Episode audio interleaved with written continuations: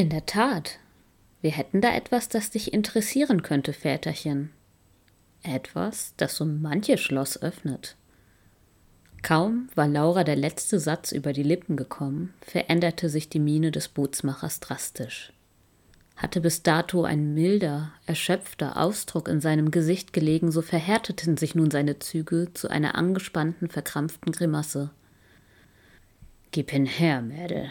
Verdammt, presste er zwischen zusammengebissenen Zähnen hervor. Nicht so, sch setzte Laura an, kam jedoch nicht mehr dazu, den Satz zu beenden, ehe er ein Schlag in die Magengrube den Atem nahm. Mathilda sah durch den Türspalt, wie ihr Papa zu Boden ging.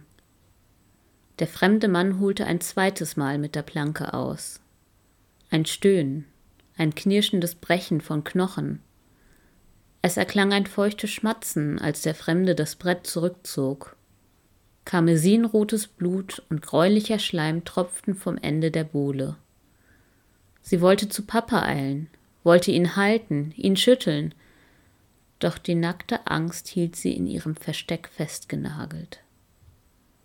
Herzrasen, zugeschnürte Kehle, keine Luft, Dunkelheit. Ein Blitz, ein Knall, die Kugel traf Theo in die rechte Schulter.